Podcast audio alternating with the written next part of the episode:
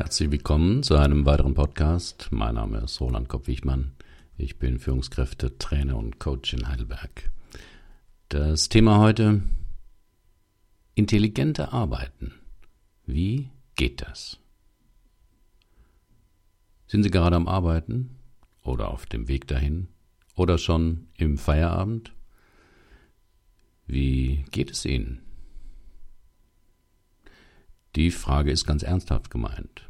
Die Gefühle, die man auf dem Weg zur Arbeit hat oder währenddessen oder hinterher, sagen viel aus.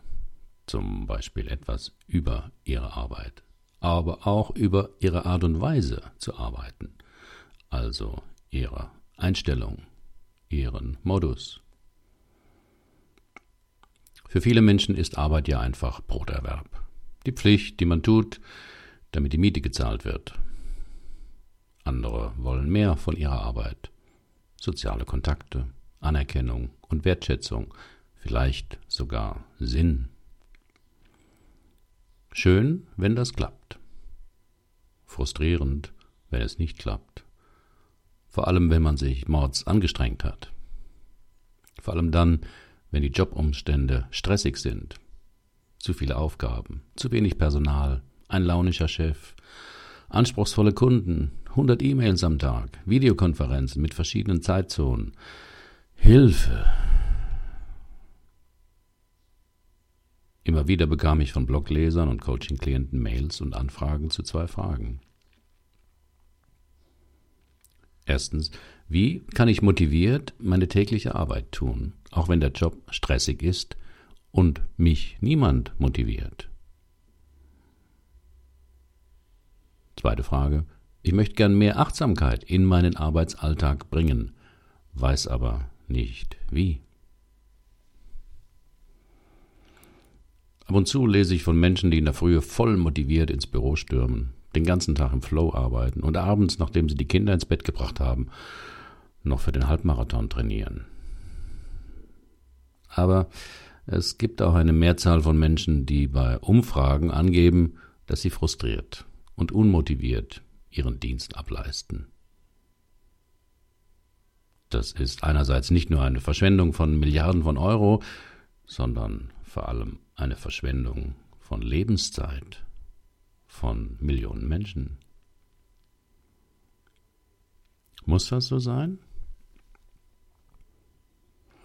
Das kommt jetzt darauf an, aus welchem Modus heraus man diese Zahlen erklärt. Aus dem Opfermodus heraus betrachtet sind daran natürlich die Umstände schuld. Immer mehr Aufgaben für immer weniger Personal, dauernde Umstrukturierungen, die mehr Chaos als Klarheit schaffen, profitgierige Vorstände, denen der Shareholder Value wichtiger ist als die Zufriedenheit ihrer Mitarbeiter. All das gibt es. Keine Frage. Aus dem Modus der Selbstverantwortung leugnet man nicht, dass es ungünstige Umstände geben kann. Versucht aber, die Freiräume, die es trotz allem gibt, für sich zu nutzen. Das ist nicht immer einfach. Jammern ist leichter. Führungskräfte trifft es doppelt. Denn Führungskräfte sind im Bereich Selbstführung besonders gefordert, denn sie sind einerseits Betroffene und gleichzeitig Gestalter der Umstände. Oft sind sie noch stärkeren Belastungen hinsichtlich Zeitdruck und dem schnellen Verarbeiten von Informationen ausgesetzt. Zudem haben sie eine Vorbildfunktion und einen gewissen Einfluss auf Einstellung und Arbeitsverhalten ihrer Mitarbeiter. Intelligenter arbeiten wie geht das? Das war die Titelfrage. Ich bin überzeugt, dass dies nur dann gelingt, wenn man sich immer wieder auf die Metaebene begibt. Also immer mal wieder am Tag die Vogelperspektive einnimmt und sich fragt, was genau mache ich gerade? Und warum mache ich es auf diese Weise? Was treibt mich gerade an? Wo will ich wirklich hin? Welches Ziel verfolge ich gerade? Wie fühle ich mich dabei?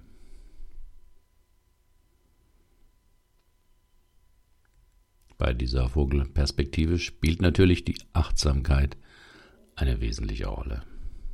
Denn im Alltagsbewusstsein bekommt man nur die gängigen Erklärungen und Theorien, warum etwas so und so läuft oder laufen muss.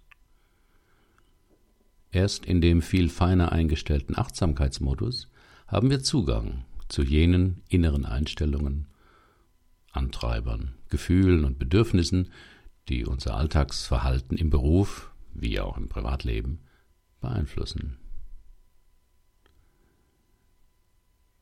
Diese inneren Dynamiken, die uns jeden Tag und somit unser Leben bestimmen, gilt es ein Stück besser zu verstehen und eventuell anzupassen.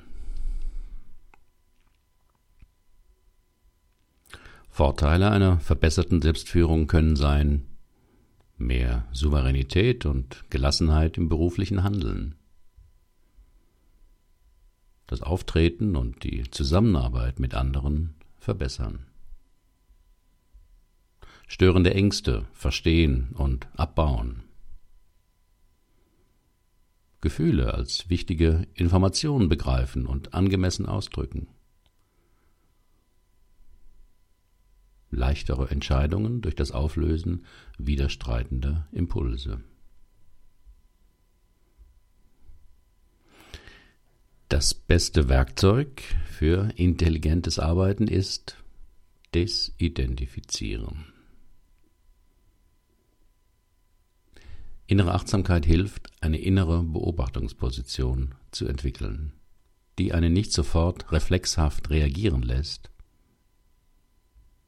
denn dadurch lernt man einen Abstand zu seinen Gefühlen und automatisch ablaufenden Interpretations- und Handlungsmustern zu finden.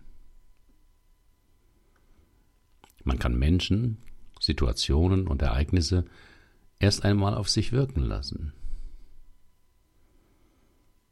Entspannt und neugierig schauen, was sie an Gefühlen und Impulsen mit einem machen, was sie auslösen, bevor man handelt.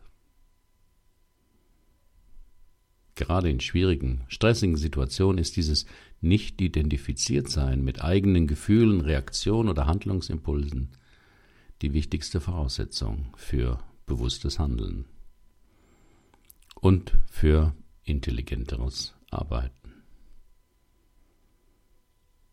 Das Ganze ist nicht einfach.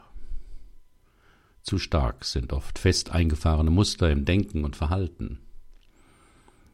Meine beiden neu entwickelten Seminare sollen Sie dabei unterstützen, diese Fähigkeiten auszuprobieren und weiterzuentwickeln.